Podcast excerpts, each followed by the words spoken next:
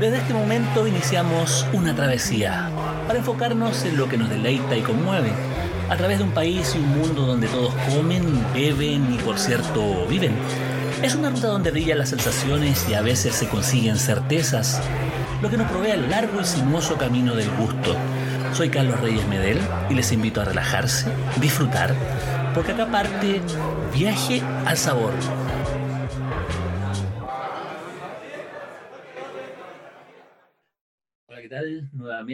Viaje al Sabor, probablemente el podcast más sabroso de Chile y donde vamos cubriendo todo el panorama gastronómico al cual podemos eh, alcanzar en estas conversaciones semanales que estamos teniendo con distintos personajes del, del comer, llámese del comer por placer, llámese el beber, llámese también las distintas manifestaciones alimentarias que tienen que ver con la nutrición y de eso que, de lo que no estamos tan acostumbrados que significa el comer para sanar.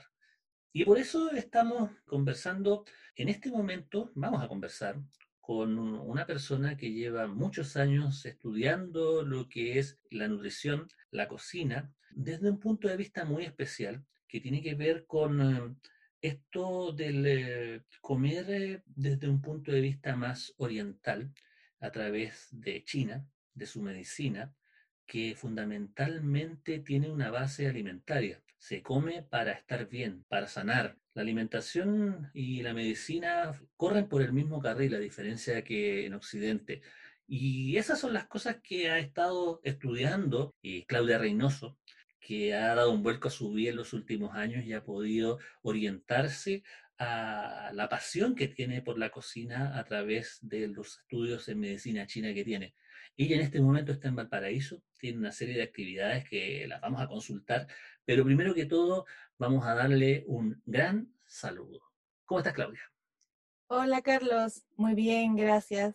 ¿Y tú cómo estás? Muy bien acá en Santiago, poco a poco estamos desconfinando, estamos saliendo de este, de este deshielo moral, si se puede decir, eh, de deshielo sanitario, y que el desconfinamiento. Esperemos que, que, esté, que sea para bien, que tengamos esa oportunidad de, de poder eh, eh, razonablemente poder ir desconfinándonos hasta poder llegar una cierta normalidad. Cierta, digo, porque no, no va a ser del todo, este, este va a cambiar muchísimo con el correr del tiempo. Pero y te quería preguntar esencialmente cómo ha estado el devenir de esta práctica de la medicina china en Chile y a lo largo del tiempo sabemos que lleva varias décadas, por lo menos desde los años 80 desarrollándose, pero ha ido integrándose de manera progresiva al sistema de salud, por ejemplo, pero también ha, habido un mayor interés quizás eh, por, por la cocina china, no la que nosotros entendemos como la,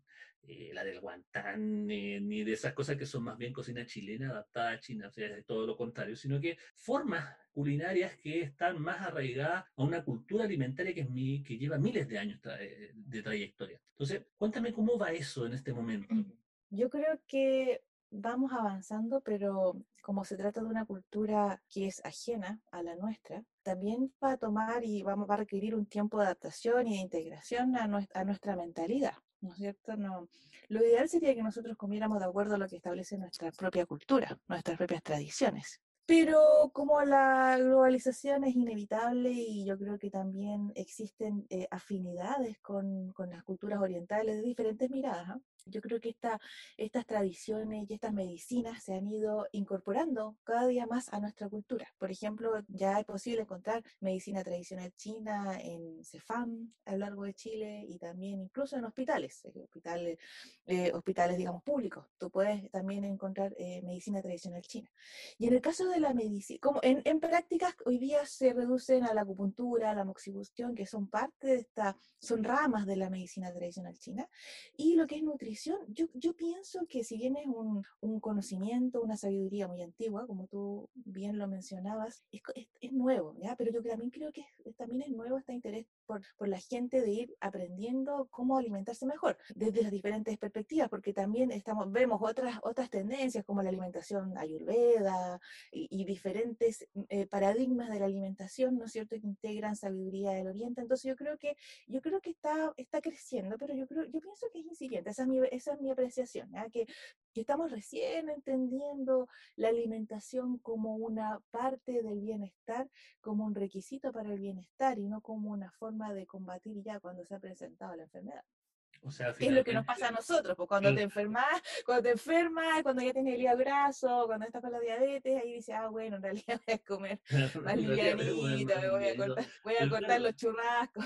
Entonces, esa, es una gran diferencia, es como partir desde el punto de vista de que la tradición occidental a la hora de comer, sobre todo eh, a partir de, de este desarrollo, entre comillas, de la cocina internacional, cuyo carro lo, lo, lleva Francia desde inicios del siglo XVIII, XIX, perdón, en adelante, se empieza incluso a través de la filosofía del comer a buscar una justificación o una base asociada al comer por el placer. Los primeros gastrónomos eran bastante glotones, eran bastante lanzados a los placeres de la vida a través de la, del comer, no necesariamente y pensando en sanar o tener esa, esa, esa vinculación medicina-comida que hasta antes de eso por lo menos estaba bastante más marcado desde una época medieval. Y los orientales han mantenido, por lo menos a través de la, de la cultura china y otras también, han mantenido, digamos, ese, ese sentir culinario y me gustaría saber cuáles son las bases de la comida eh, china pensada en el cotidiano, pensada para la nutrición y pensada para la prevención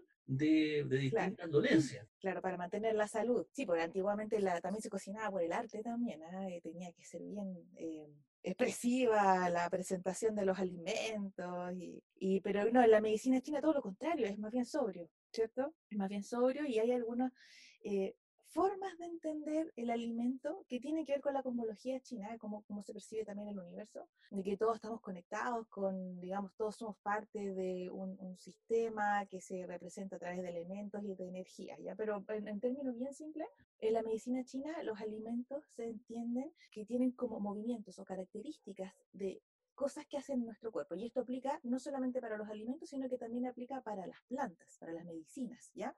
Y las medicinas no solamente son plantas, las medicinas son minerales, son animales, ¿ya? Hay medicinas, por ejemplo, que son partes de insectos, ¿ya? Y plantas, raíces, hojas, tallos, etc. ¿ya?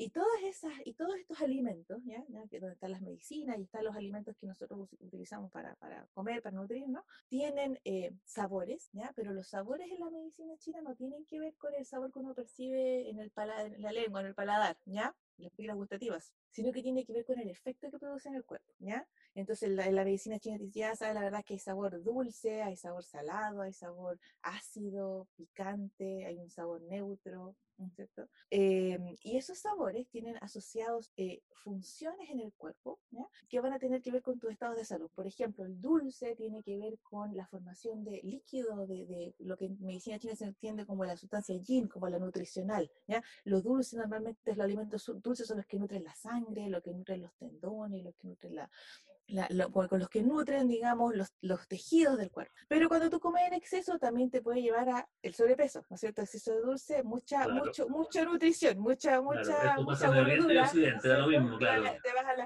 pero te vas al exceso, ¿no es cierto? Y así los diferentes alimentos tienen diferentes funciones. Lo picante, por ejemplo, el picante no es necesariamente que te tiene que picar. Cuando tú comes un picante, lo primero que vas a pensar cuando te digo picante, tú vas a pensar en un ají, ¿no es cierto? Que te pica, ¿correcto? Pero en medicina china, por ejemplo, los, eh, el jengibre también es picante. Por ejemplo, la menta también es picante. ¿ya? ¿Por qué es picante? No por el sabor que te produce en la boca, sino por el movimiento que produce. El picante mueve la energía, mueve la energía y hace que se abran los poros y salgan, por ejemplo, los factores patógenos. normalmente cuando uno se enferma, nosotros come picante para hacer que se abran los poros y salga el factor patógeno por ahí, ¿ya? Y así, y así van, vamos con los diferentes sabores. Esa es una de las variables, los sabores. También hay colores que se asocian a los sabores y también hay otra variable que tiene que ver con el tropismo, ¿ya? Que es decir, este alimento trabaja principalmente sobre, por ejemplo, el sistema digestivo. Hay alimentos que en realidad ascienden, ¿ya? Entonces son más apropiados para tratar las condiciones que están en la superior. Por ejemplo, hay una, una flor que es la flor de crisantemo, que cuando tú la tomas tiene una energía ascendente, ¿ya? Y, se utiliza para tratar, por ejemplo, los ojos rojos, ¿ya? Los dolores de cabeza, todo lo que está pasando acá arriba, ¿ya? Y tiene una energía ascendente y además es fría, quiere decir que saca calor. Y, y, y con eso, otra propiedad que no existe en la medicina, no existe en nuestra visión occidental, que tiene que ver con la naturaleza térmica de los alimentos. Por. Quería preguntar, Claudia, eh, estamos con Claudia Reynoso, eh, terapeuta en medicina china, con una especialización en nutrición acá en Viaje al Sabor. Y hay un tema, por un lado ya me dices que los cinco, los seis sabores que existen en la naturaleza tienen una función asociada, digamos, a las propiedades que llegan al, cuerpo. Claro, pero por otro lado, lo que hacen el cuerpo, pero también por otro lado existen estos alimentos que son fríos o calientes. Eh, ¿Cuál es la naturaleza de esa afirmación en la tradición china? Mira, se, eh, de la misma manera, no sé, te lo que con los sabores, no tiene que ver con la temperatura a la que está el alimento. Por ejemplo, que no quiere decir que un alimento que esté caliente va a ser naturaleza caliente o y que está frío naturaleza fría. En realidad tiene que ver también con lo que hace al interior del cuerpo. Entonces los alimentos pueden ser muy fríos, fríos, neutrales, tibios y muy calientes. ¿ya? Entonces básicamente tiene que ver nuevamente con lo que hace en el cuerpo. Por ejemplo, el jengibre, nuevamente que el jengibre como que sale harto la, porque es un alimento como oriental, es una medicina china, de hecho el jengibre, pero que como es tan accesible para nosotros se usa harto porque es súper beneficioso para muchos condiciones. Claro, o sea, se usa en Inglaterra, se usa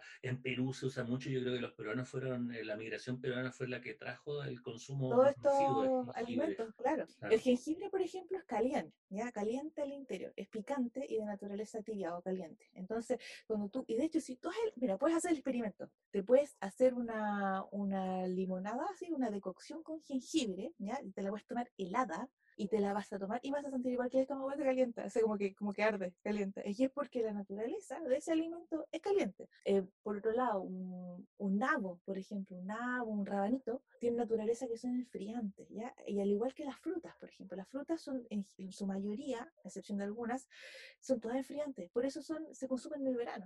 Entonces, la medicina china, ¿por qué insiste tanto en, respetar los ciclos de la naturaleza también? Porque la verdad es que los alimentos también se van presentando en sus naturalezas, ¿no es cierto?, en sus sabores y en, y en su naturaleza térmica, se va presentando en, la misma relación en que el, hombre la necesita. Por algo es que las frutas son más del verano, por ejemplo, y las frutas son frías, que sacan el calor, el calor, uno en el calor del verano, ¿no es cierto?, lo primero que va una sandía, un melón, que son frutas que tienen naturaleza muy fría. De, de hecho, tú te comes una sandía y vas a sentir que se, se alivia el calor, ¿ya? Porque además trabaja internamente, no, no, necesariamente, no necesariamente comiéndote la fría.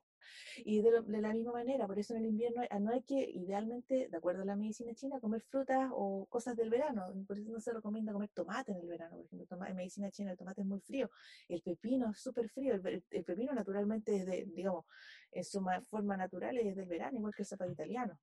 Hay cosas que tienen que ver con la estacionalidad que se ha ido rompiendo en el último tiempo por, por las facilidades que hay en el transporte, por temas de, de, desarrollo genético también que permite alimentos que están en contratemporada o finalmente también que se crían con mayor intensidad en la zona norte que, que, que, provee, que provee de ciertos eh, insumos que usualmente en la zona central se consumían solo en cierta época y ahora solo en cierta época.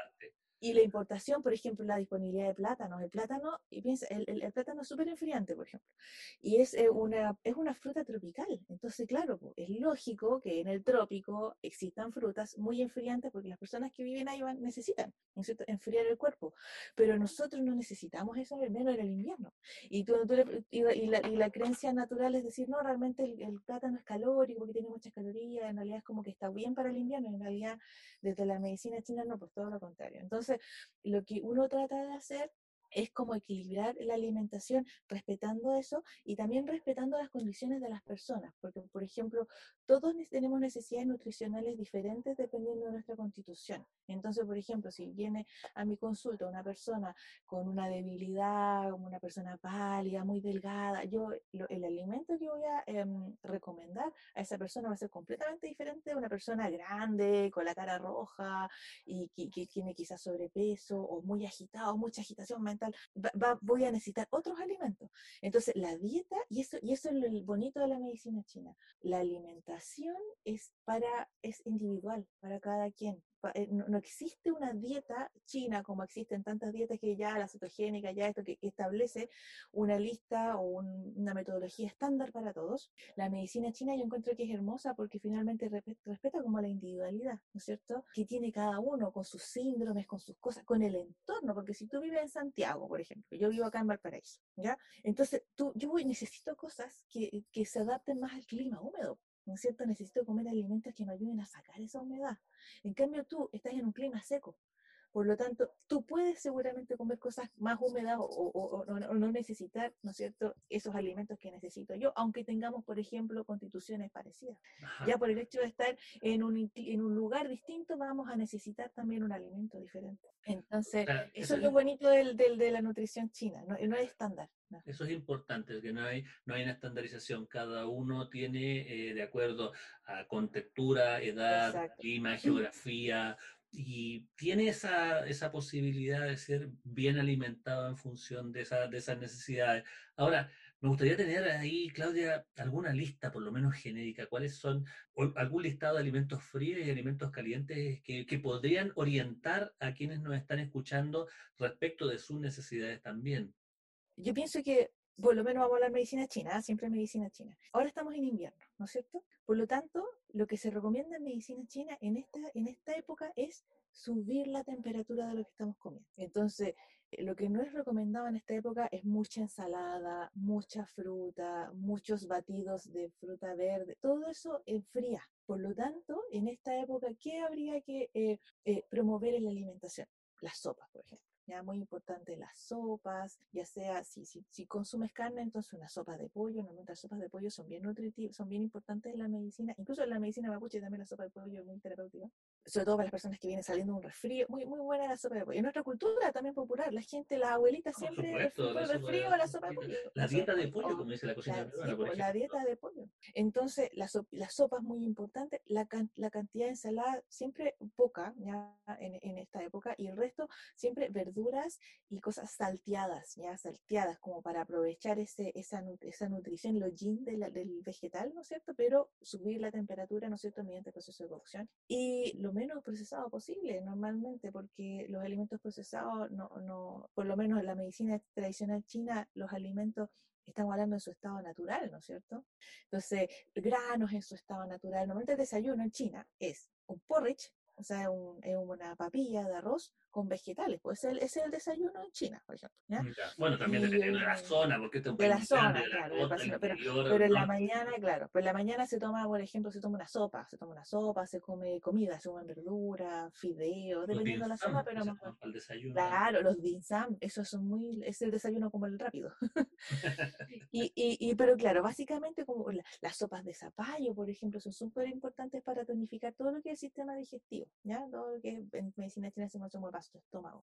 Y en general, nada sacado del refrigerador directo, así como eso de sacar la, la botella, el jarro de agua y tomárselo directo con hielo, así en el, en, en, en realidad, en China, nunca, digamos, jamás, ni en el verano ni en invierno, jamás eso, ¿ya?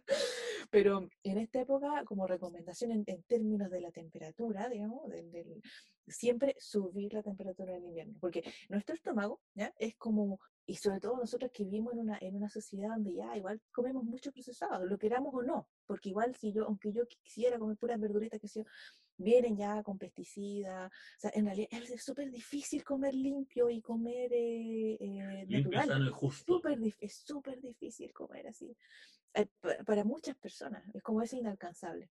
¿no es cierto? Entonces, ya venimos con este daño, ¿y qué es lo que pasa? Nuestro fuego digestivo, imagínate que el estómago es como una llamita, así una llamita, un fueguito, y, nosotros ya por, por, todas estas generaciones que tenemos de alimentos procesados, esa llama, esa llama digestiva tiende a debilitarse. Yo creo que nosotros tenemos ya, venimos con una eficiencia a ese nivel como ya cuando, nacemos, ¿ya? Entonces, imagínate tú tienes esa llamita así que, que, le cuesta procesar y tú le tiras un vaso así con agua con hielo. Entonces, normal, eh, lo que va a suceder es que esa llama se va a extinguir o se va a debilitar. Y lo que tenemos que tratar de hacer es mantener esa llama en su máximo esplendor. Y para eso lo que se recomienda son no grandes cantidades de comida, no grandes cantidades de alcohol, sí comer, comer eh, varias veces al día y mantener esa llama. Hay que pensar en lo mismo que tú harías si tuvieras un fueguito chiquitito y tuvieras que mantenerlo. ¿Qué lo harías tú, por ejemplo? A ver, cuéntame, ¿qué harías tú si tuvieras una llamita chiquitita así que que se va a extinguir y tuvieras ahí un tronco al lado y tuvieras papel? ¿Qué sería lo que harías? Bueno, tú ya me, estás poniendo el pie forzado, porque me estás diciendo que hay que ir alimentándolo de alguna forma para mantener ya sea la llama, ya sea la brasa. Quizás las dos cosas son más importantes que la otra otra en algún momento es importante la llama, en otros momentos la brasa, pero siempre mantener un fuego que nos permita estar cerca de esa fuente de calor. Claro, y vas a agarrar las ramitas seguramente, pues no vas a agarrar el tronco, ¿cierto? Para, primero las ramitas y después Claro, las ramitas y después el tronco, exacto. Entonces, por eso uno tiene que ir pensando en esa lógica. Preparar el estómago con cosas calientes eh, y siempre mantener esa temperatura, ¿no es cierto?, de fuego digestivo para lograr que podamos procesar de mejor manera los alimentos. Esa es como una recomendación bien general y de tratar idealmente de comer de acuerdo a lo que te provee las estaciones y lo que te provee tu entorno. Eso va a ser lo más ad hoc a donde estás viviendo. Yo sé que hoy día es difícil hacerlo, ¿ah? pero tratar de no comer tomates en el, en el invierno, por ejemplo. yo creo que eso es como, y tratar de entender cuáles son los ciclos de, de los productos que tenemos a mano para adaptar nuestra alimentación a, esas temperaturas, porque la naturaleza es súper sabia, pues nos entrega lo que necesitamos. En esta época, harto zapallito, harta sopita, harta verdura salteada, granos. Estamos acá con Claudia Reynoso en Viaje al Sabor conversando acerca de nutrición a través de la cultura china, de la medicina china en particular, y también, bueno, puedo comentar que hace unos años atrás estuve haciendo una investigación asociada a la cocina china en Santiago y para el libro Viaje al Sabor, la primera, el primer libro de Viaje al Sabor, donde también conversamos acerca también de, de los fundamentos de, de, la cocina china y una de las cosas que me llamó la atención tiene que ver con la gradualidad con la cual se alimentan los chinos en general. O sea, tuve una conversación con una persona especialista también en, en, en nutrición china y ella me decía, mira, si tú vas a comer a un restaurante con un chino, y te vas a comer un pollo, seguramente tú vas a los muslos, vas a la pechuga. Ellos se van directamente a las alas, se van al espinazo, básicamente porque ahí están muchas de las sustancias, entre ellas el colágeno, que para ellos forma parte sustancial, lo mismo que las patas, eh, las orejas de los animales, pero también me dio una progresión que va desde lo vegetal hacia lo animal en términos de, intensidad y de cantidades que se van comiendo. O sea, puedes comer una buena cantidad de vegetales, pero en la medida que ese vegetal se transforma en animal y va generando ciertas complejidades, este animal vas comiendo de distintas formas. Entonces, ahí me gustaría, Claudia, que me explicaras cómo es esa progresión eh, desde lo esencialmente vegetal hasta ya lo animal más complejo como te comentaba, uno va preparando el sistema digestivo. Entonces, cuando tú te preparas por un alimento, normalmente siempre vas a partir por una sopa, ¿ya? ¿Por qué? Porque vas a, y esa sopa de grano normalmente, normalmente es un porridge de arroz. ¿Por qué con eso vas a, vas a como subir la temperatura, ¿no es cierto?, de tu fuego digestivo, ¿ya?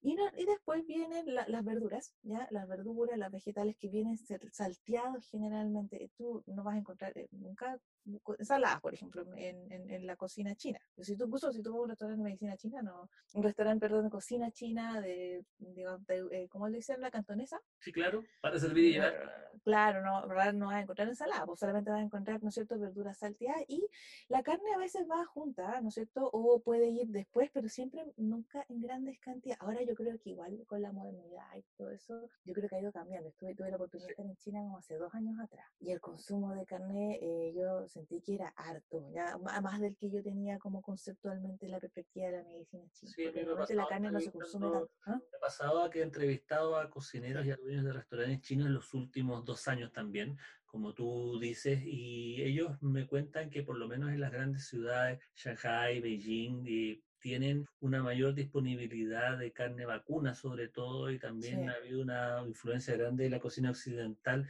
respecto del consumo de carnes eh, de ese tipo por un lado, que se consumían poco por lo menos en el sur de la China, y también de consumo de otros productos que de bebidas, particularmente vino que no estaba dentro del canon usual del, del consumidor chino.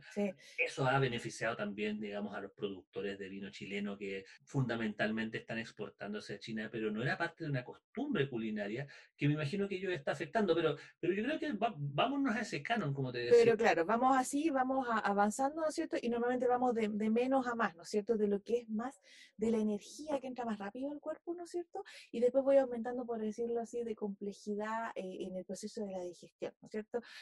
sopas, después vienen normalmente los vegetales y después viene la carne, eh, normalmente en pequeñas cantidades, ¿ya?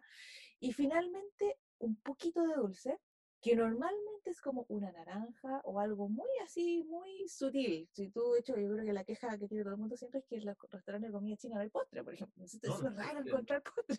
Sí, es muy raro. Y además te ponen una, una, conserva así de y así, ese, es como lo más, lo, lo, y eso así como muy, sería como lo más complejo que podrías encontrar.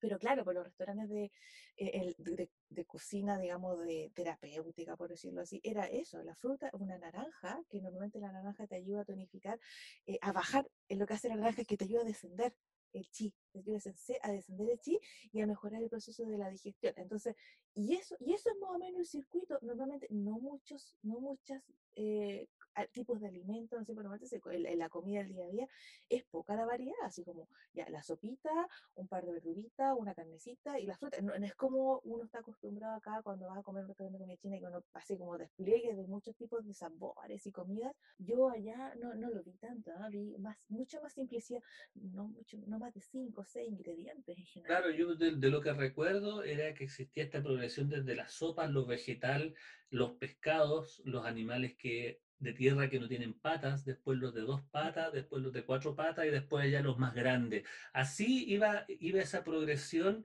y se generaba, digamos, esta dieta eh, que buscaba esta sencillez y también, bueno, también lo vemos en los últimos años por lo menos, y ha habido una ofensiva cultural china en Occidente a través de Internet, a través de la televisión, del cable, donde tú puedes ver una cantidad de expresiones asociadas a la comida china, pero vinculadas a lo que es el campo.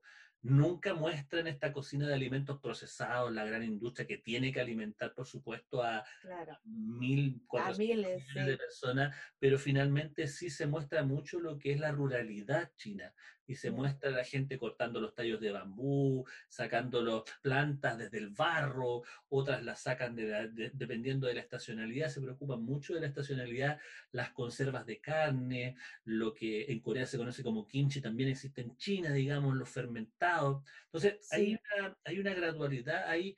¿Tú lograste ver eso o tú lo transmites a través de tu terapia eh, alimentaria? Tú dices la esta gradualidad la gradualidad y también este sentir cultural que, que los terapeutas de comida de, de, nutrición al estilo chino transmiten más allá de que en China se estén comiendo todos los McDonald's no lo sé pero finalmente hay una sí igual hay harto.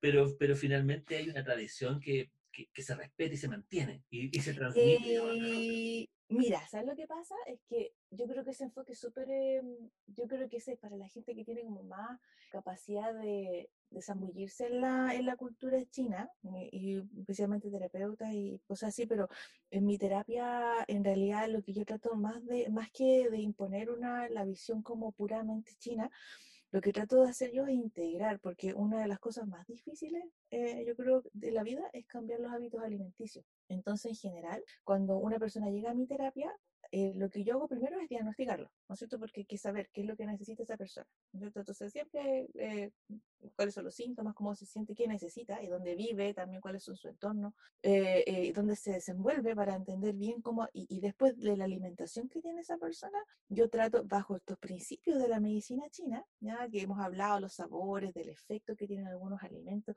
Eh, tú sabes que hay alimentos que actúan sobre determinadas condiciones. Por ejemplo, si tú me dices, si yo, por ejemplo, te viera a ti y dijera, sabes que la verdad es que Carla una persona súper estresada, así como, entonces yo probablemente seleccionaría alimentos que de acuerdo a la medicina China te ayudan a movilizar el chi, por ejemplo, y te ayudan a sacar ese estancamiento y que lo puedas integrar en tu dieta.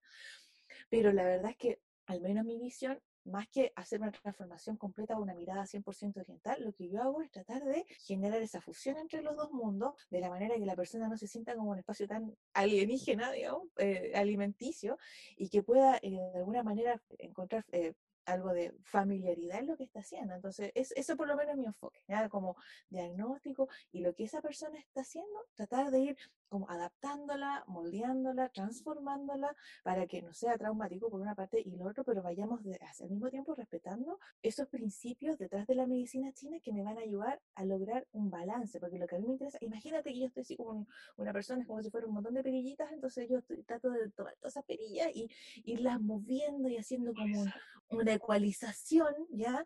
Para que esa persona pueda transformar ¿ya? Eh, su, su, forma y adaptarse y encontrar y en su propia, darse cuenta también de cómo estos alimentos van causando transformaciones y van mejorando. Y esa persona, al encontrar transformaciones, o sea, al encontrar beneficios, va haciendo más transformaciones, más transformaciones, pero así como cambiarse un, a un régimen full chino, por lo menos no, yo no lo hago. ¿Y sabes por qué no lo hago? Porque yo no lo puedo hacer, ¿ya? Ah, yo traté, yo traté de cambiarme a una cuestión súper china. Después de que llegamos de China, obviamente súper así, con el ronda chino, todo, toda la comida china, desayuno chino, almuerzo chino.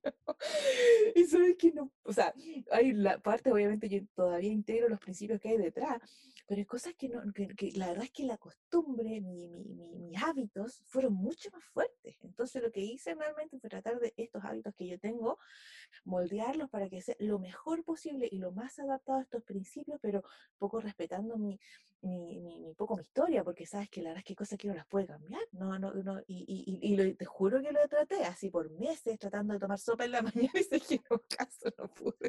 Pero claro, pero, pero hay gente que, que, sí lo logra, entonces, pero todo va a depender de la persona y de sus hábitos, por ejemplo, no sé, pues tú ahora estás en la casa, ¿no sé, estamos todos en la casa, pero una persona que sale todos los días a trabajar, a apurar en la mañana y me dice que su desayuno es que se agarra un yogur del refrigerador y se lo va a comer en el auto, ¿ya?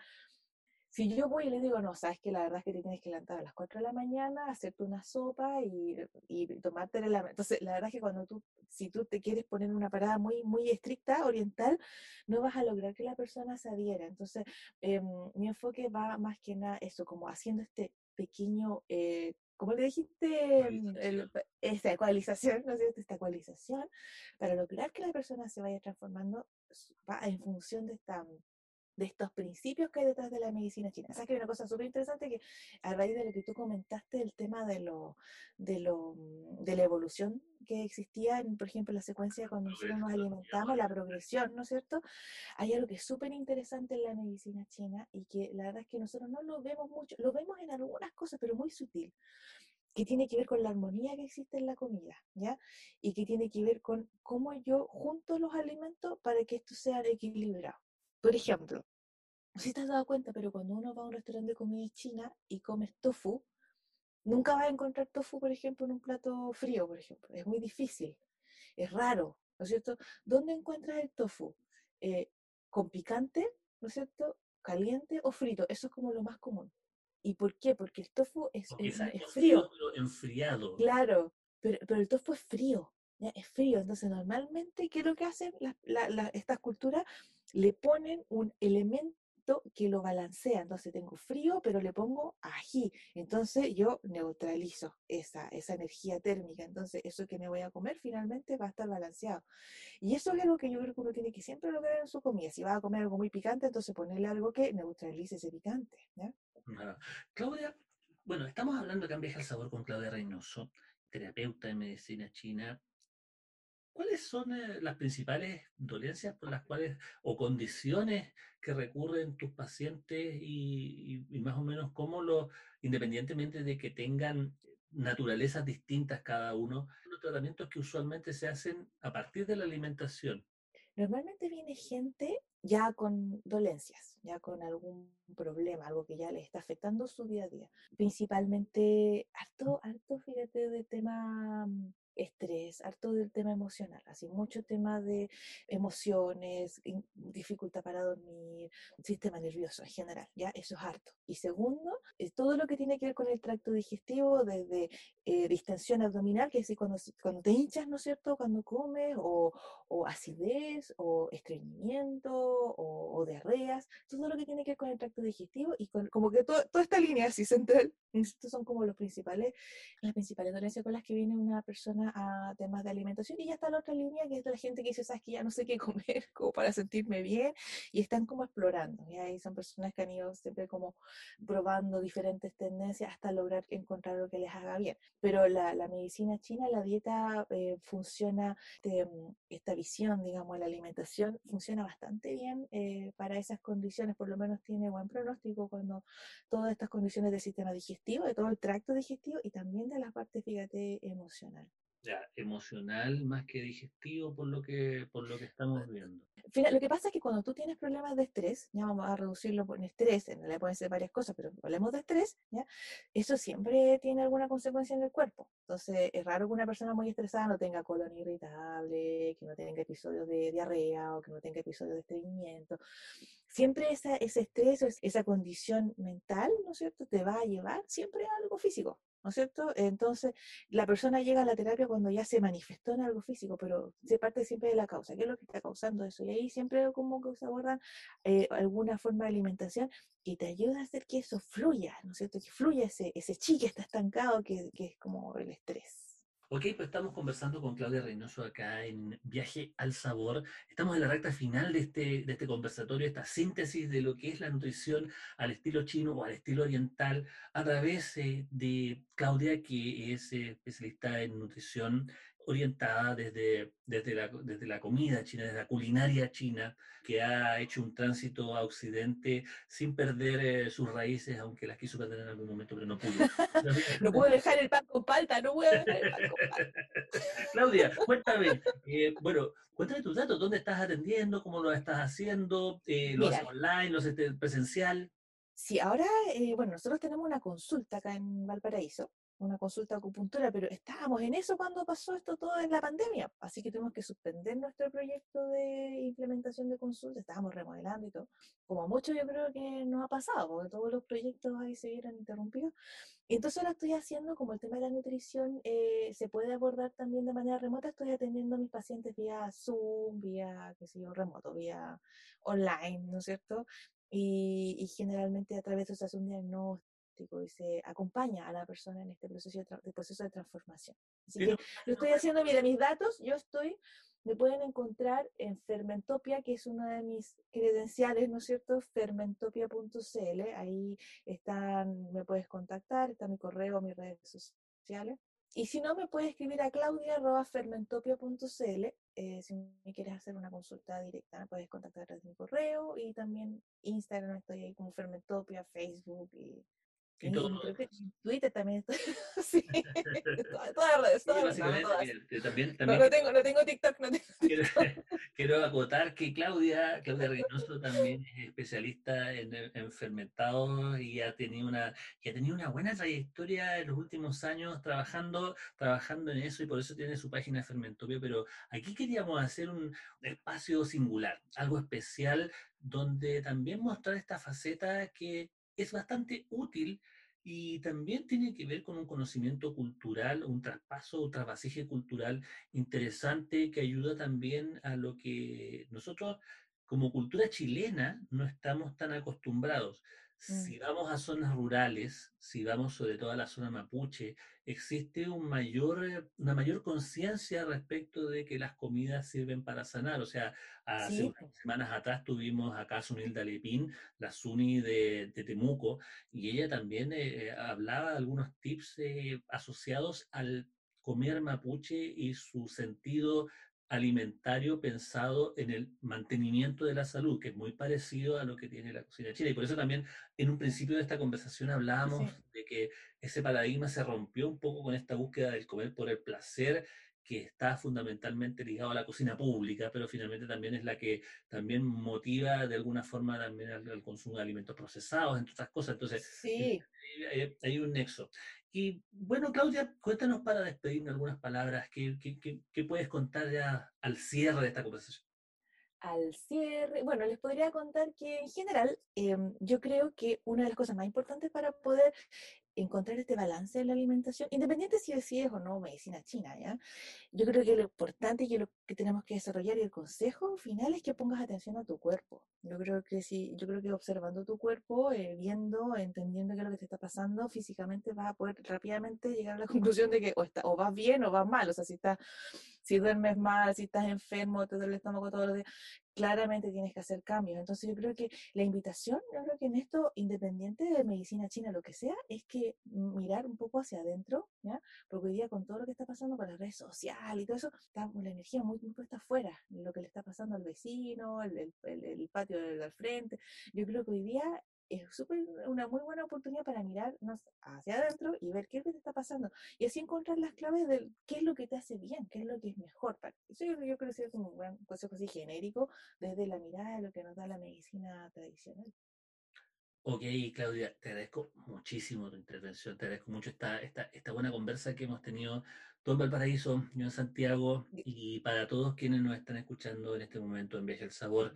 Recuerden, en eh, una semana más vamos a tener otro invitado tan interesante como estaba invitada que tenemos este personaje ya del ámbito de la nutrición y también integrante de Slow Food, que gentilmente nos ha accedido a, esta grata conversación.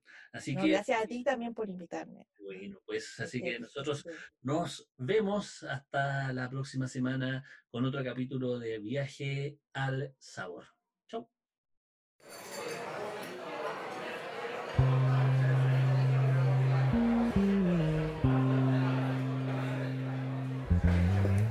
Vamos, pero solo de momento. En pocos días más volveremos a reiniciar este delicioso viaje al sabor. Seguiremos en la ruta porque comer, beber, aprender y disfrutar son la mejor parte del camino. Nos vemos.